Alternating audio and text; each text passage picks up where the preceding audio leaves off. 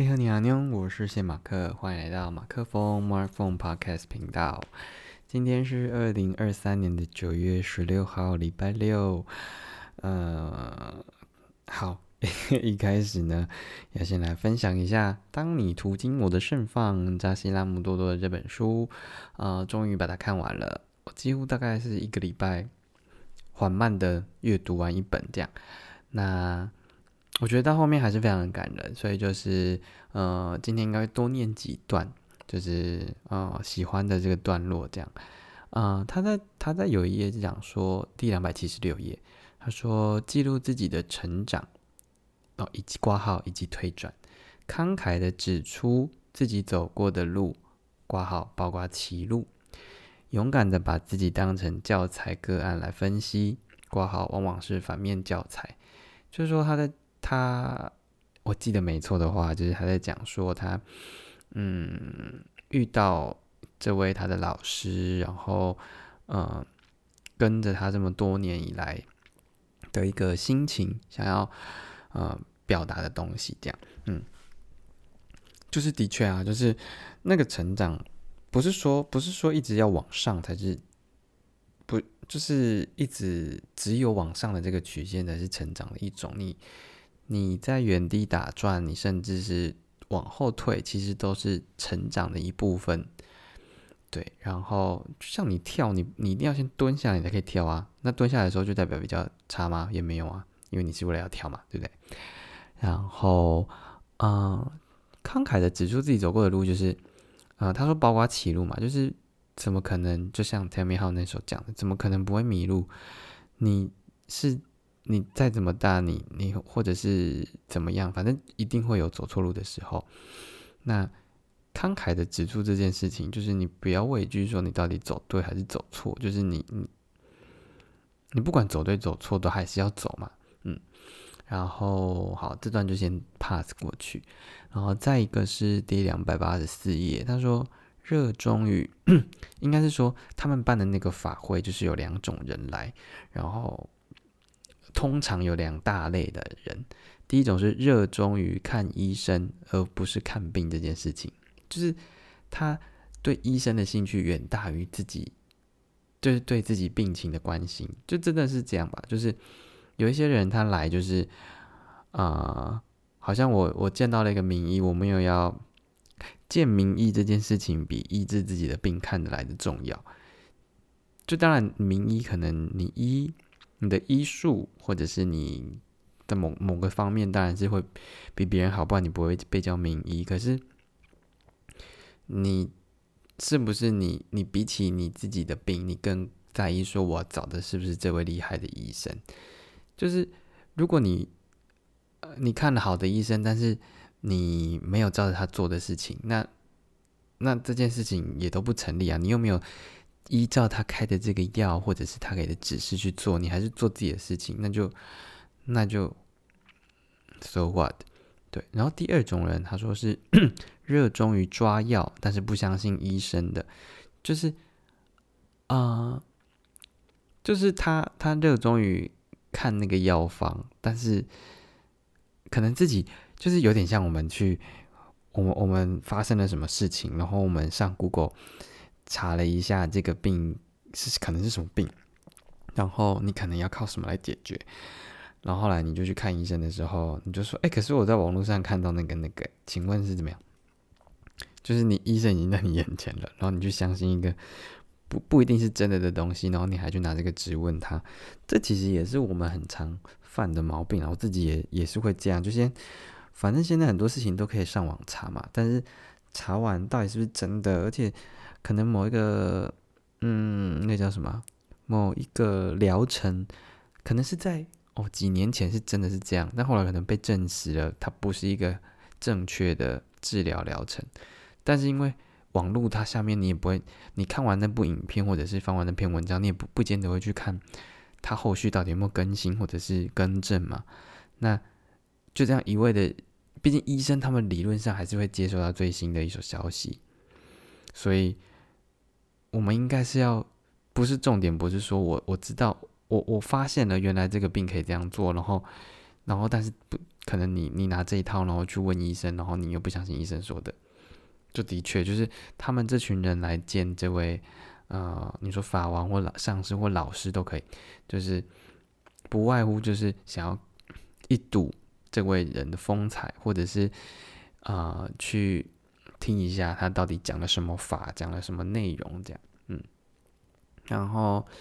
嗯。嗯，好，在下面一个是，我他说舍弃对此生的执着这件事情，就是啊，这个已经有点就是比较佛教那个层面的啦。但我觉得它里面有讲到精进这件事情，就是要持续的去维持，其实就是一种习惯。我也的确是这么认为。然后我我看到看到这边的时候，其实嗯。好，我中间先跳啊，算了算了，先把先把那个讲完好了。好，然后第两百九十四页，他说：“忍辱是最殊胜的苦行，知悲喜不忧，听言语不乱，受苦难不惊，官名利不争，精成败不变。”就是忍辱，就是忍辱负重的忍辱，有点有点难说明。但他就是他后面有讲了五个五个那个嘛，他说：“你知道悲或喜，可是你不会忧愁它。”就是啊，我自己蛮喜欢一段话，就是有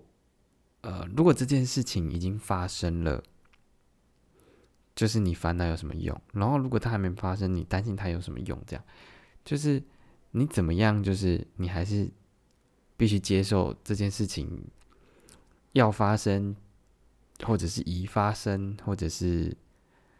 哎，对啊，已发生、即将发生跟要发生嘛，对不对？但是。真的是右脑有合一啦，嗯，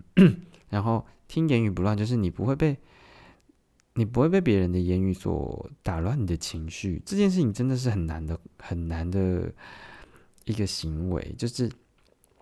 其实同样是一句话，你从你有好感的人讲出来，跟一个你讨厌的人讲出来，他可能都是一句不好听的话。可是你你喜你你喜欢的那个人讲，就觉得啊没什么，他可能在跟我开玩笑，或者是啊他可能背后有什么其他的意义，就是他可能要逗我或什么的这样。可是那个你不喜欢的人讲这句话的时候，就算他只是无心的讲到，他也不是要针对你，但是你就会觉得很刺耳，然后我们的情绪就往往被他带起来，所以我们都一直被外外面的这些东西所影响，但是。其实那些那些人对对他们说出来的东西，这个可能很是中性的东西，他们并没有对他有什么啊加或减的那个那个情绪，全全部都是在你身上，所以你需不需要有一个过滤的网子去把它，当你听到的时候，就是全部都先稀释成中性，你再去慢慢感觉。这句话到底有什么意涵？这是很难的啦。但是我觉得可能可以，我自己好像有一两次，也不是不止一两次啊，就是冷静的去感受这句话的意思。但那个真的是很需要你天时地利人和这样。好，后面几个就算了，就不讲了，不然这段太长。好，然后第两百九十六页，他说一开始我们要成为器皿，然后怎么怎么接收什么什么的，然后最后呢要成为河流。就是要让它有一个有一个流向，然后让经过这些人都都受到他的嗯方泽吗？恩泽，类似这个意思，就蛮喜欢这样的一个说法的。就是嗯，一开始其实我们什么都不懂，所以我们就是呃要需要很多的音铺嘛。但是当你音铺足够了，那个能量累积够了，你柴火已经烧旺了，你当然就是要。把这些东西 output 出去，让啊让更多的人能够理解或感受到你接收到的这份能量或力量之类的。所以就是，嗯，像像，算了算了，不不举例的，嗯，好。然后最后一集第七集，这就是墨雨的回声。那这段的那个小小的引言，我自己很喜欢。他说：“孩子。”你真的不怀疑吗？不怀疑你所看见的观，不怀疑你所看见的现实之下，可能有更深一层的真实。你真的不好奇吗？不好奇这个世界也许还有其他面相。孩子，你真的听不见吗？听不见你内心有一个幽彻却坚定的声音，喃喃说着关于觉醒的愿望。就我觉得他这个，呃，墨雨的回声这段的引言，我自己非常的喜欢。就是啊，其实我们看见的很多外，就是外表上面，真的是底下有更更深的东西。就是有点像，我忘记之前在哪里听到这个例子，就是如果地球也不是地球了，反正，呃，我们现在所理解的东西，其实就只不过是你拿一根针。擦就是轻轻的碰在苹果的某一个外苹果外面的那个皮的其中一点上面，就是我们不过是那一点，可能甚至更更更渺小这样。但是你还有其他的皮，而且还有里面有果肉，诶，就是呃，这个这个背后其实还有很多很多的东西，这牵涉到太广了。但是，所以我们应该要随时就是。啊，不要因为表面看起来怎么样，就就直接的。当然，你要批评指教那是你的个人自由。但是，我觉得我我我们往往很容易因为一时先看到了什么，就觉得这个就是这样，而嗯，应就是直接把原本应该我们要拥有的理性，就是全部都打乱了。这样，当你看到那个更深一层的真实的时候，应该是一个。呃，你可以很，嗯，你才会发现说，原来我在某个地方，我的眼睛被蒙起来了，或者是那里其实有一个遮的东西，它拿起来之后，你会发现，原来那边长相是这样，他原他跟我们所想象的这件事情，已经一就是我们套了一个预设立场在上面，而这个东西遮住。当这个遮住这个东西拿掉之后，你就发现你的预设立场全部都是很虚的东西。这样，然后说你不好奇世界也许还有其他面相吗？就这个世界真的太多面相了。然后你听不见吗？内心有一个声音，就是有个觉醒。就是啊，我自己是觉得，我个人就是一直觉得，啊，每个人其实都会，每个人。都有那个潜力去觉醒，因为毕竟我们的脑就才被开发，就是我们真的用我们的大脑，好像才用百分之是五趴吗？还是二十趴？反正有很大一部分我们都没有在动脑了。但反正是科学研究的，就是可能它侦测你，你只有哪边有反应吧，然后就占几分之几这样。所以，如果当我们的脑部真的被开发到百分之五十，或者是八十，甚至是百分之百的时候，那我们到底是会变成什么样子呢？我们，我们，我们写出来的文字，创作出来的歌曲、图画，想象出来的这些 idea，就就像我之前讲的，就是我们的那个想象力已经超会超出我们很多的认知之外，然后那个就是另外一个面向，或者是呃，你真的。觉醒，甚至有可能就是你去拥有超能力这件事情。就超能力也不是说，呃，就真的没有，就是这本来就是，如果你有看一些 这种超能力的书的话，就是它是可以被训练跟培养，而且就是要在小时候嘛。因为我自己在想说，因为小时候你其实还没有装太多东西的时候，就是你还没被这个世界污染的时候，其实。你装什么东西，小孩子就吸收什么东西。所以，你如果把一些呃善的、好的，或者是怎么样的，你去训练他这颗、这个、这个意识、这个心、这个、这个脑，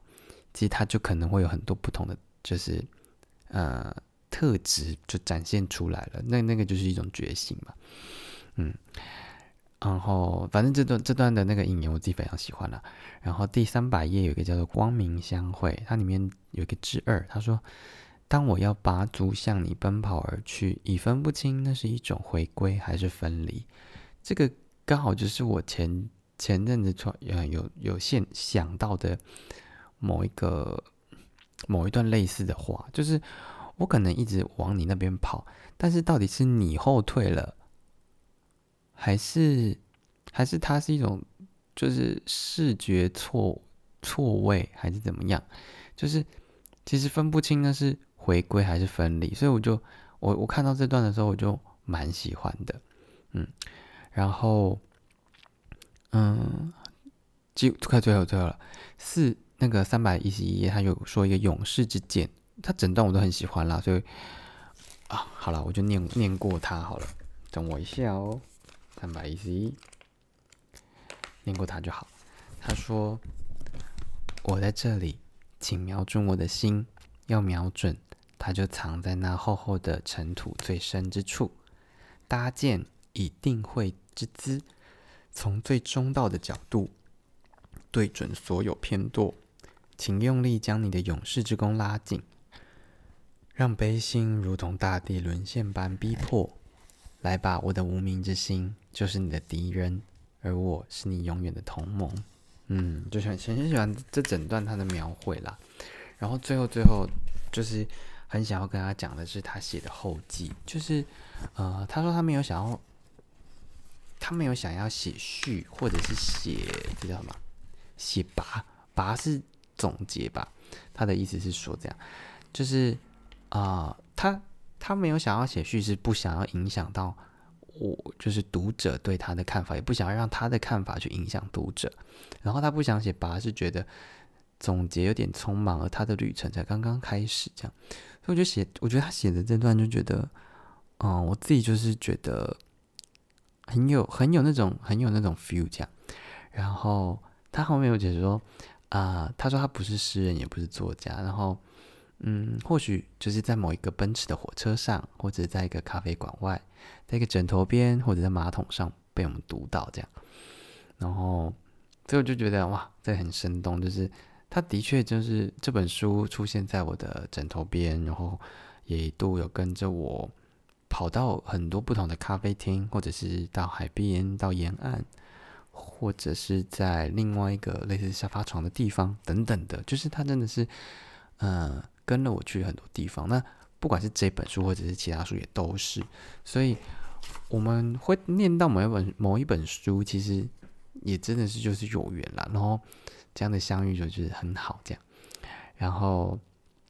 啊，他说，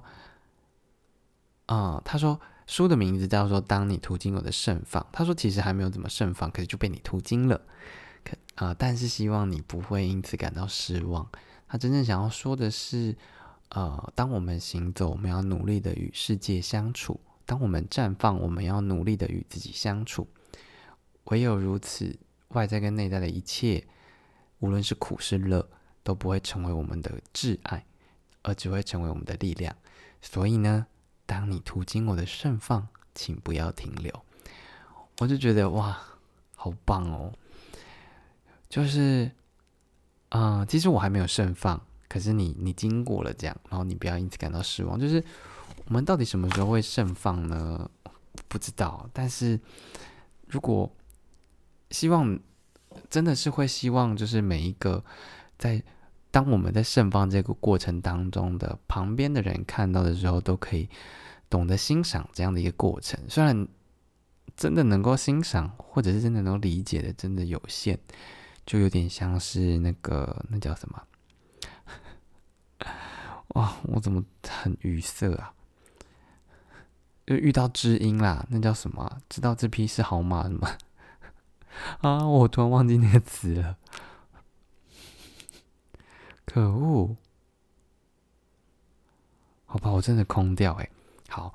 反正就是你，你知道它是一匹好马，就有点像是你，你遇到一个懂你的人啦。就这件事情是很不容易的。那可是当你途经的时候，你不要停留，就是。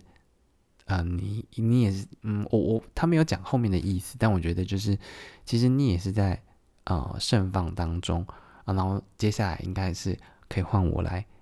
看一下你的盛放了，我也要途经你的盛放的这样，但这个有留很多很多嗯想象的空间，但总之我是觉得啊，这整个啊过程不是整个过程啊，这这本整本书呢，就是从一开始我非常喜欢，然后到。呃，接近后段的时候，我突然觉得有点有点分心，然后但是最后最后又把我拉回来，回到那个嗯回到盛放这件事情，而这个盛放呢，是要靠一个，嗯，要靠一个一直努力、一直不断精进，把这个精进养成一种习惯。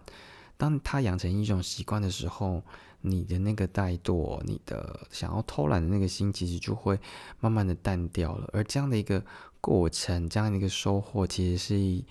一件很棒的事情，因为我们从中的从中呢，就是发现了这些好消息跟坏消息，你看到了，你看到了自己的。不好的地方，但是就是因为你看到自己不好的地方，你才知道原来我要从这个地方开始改善。又或者是说，你发现了你有一群也在跟你追求同样的事情的人，或者是你找到了你那位呃朝思暮想、期盼已久的那位老师，那位伟大的圣者，都可以。就是我觉得这整整个过程，其实啊，就是在找一个新的。依靠吧，就是我们我们内心依靠这件事情，就是当就是孤不孤单这件事情，其实不是取决于你身旁有没有很多人，你也可以在一个舞池或者是车站人潮人往的地方，你感受到你的孤寂，但是你也可以在一个啊一片沙漠中，或者是一座森林里，只有你的时候，你感到你感到。好像世界都在跟着，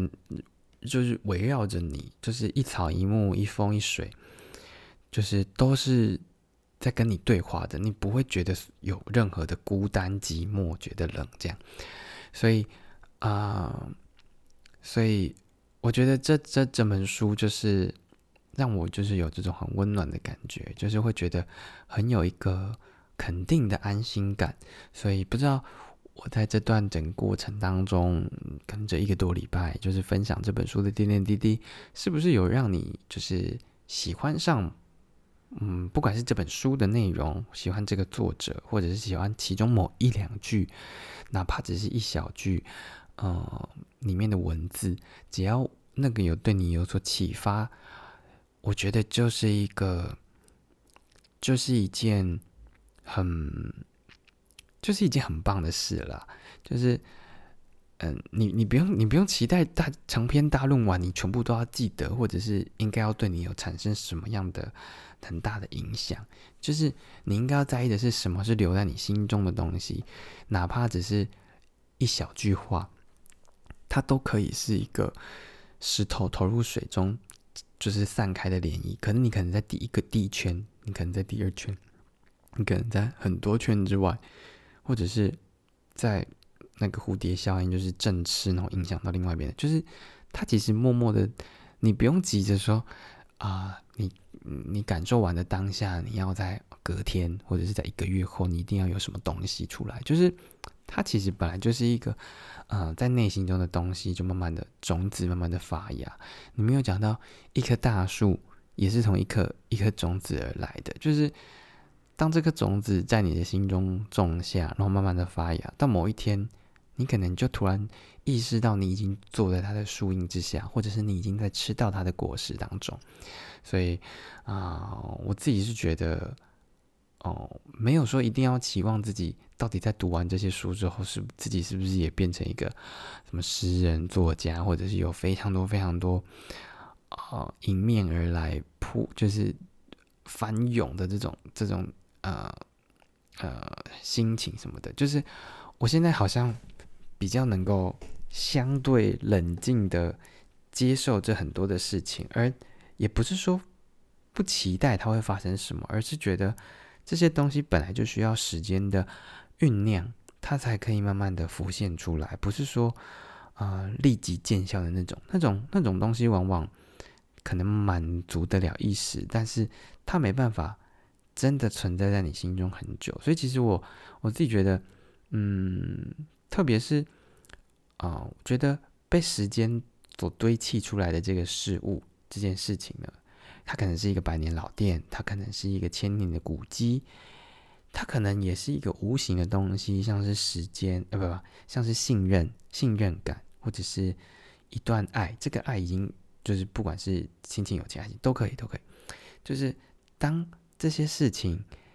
他如果就一开始的时候，这间店刚开幕的时候，你不会觉得它有什么，但是开了五十年、一百年的卤肉饭店，你就会觉得说，它是经过时间的考验跟试炼之后，得到了这份肯定，然后或者是树木，它它因为风吹雨打各种关各种关系，它没有被人为砍掉，或者是被什么什么就是土石流冲倒，这是。然后或者是刚刚讲的信任这件事情，他这个信任不是一个，嗯，哎，我看到你就觉得好，我可以全部信任你哦。它是需要时间去累积，透过每一个每一个的事件，爱情也是，呃，就是各种爱也是这样，就是透过很多不同的事件，让你意识到说，眼前的这个人是可以让你放心的交给他，或者是你可以跟他有很多很深的互动的这件事情，他们都是需要经过时间的淬炼。啊，才可以去证明它的意义已经超越了它的定义这件事情。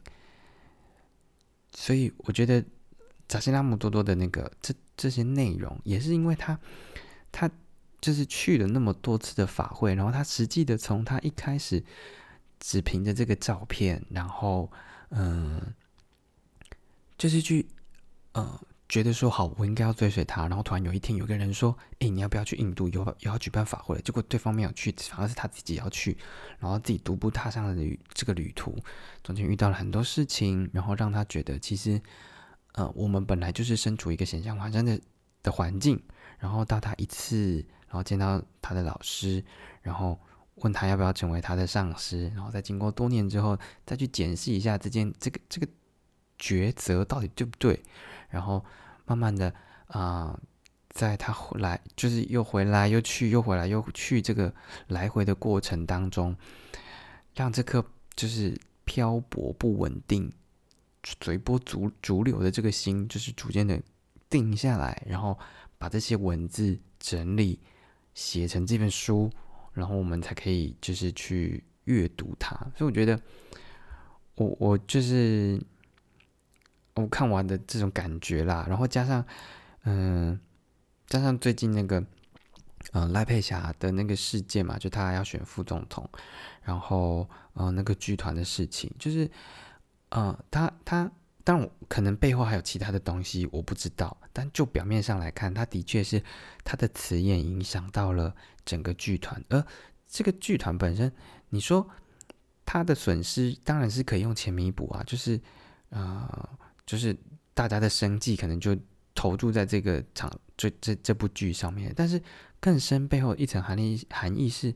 他们为这个剧所做的准备跟付出，那个东西不是说用金钱可以衡量，那是一种精神的东西。你怎么可能可以拿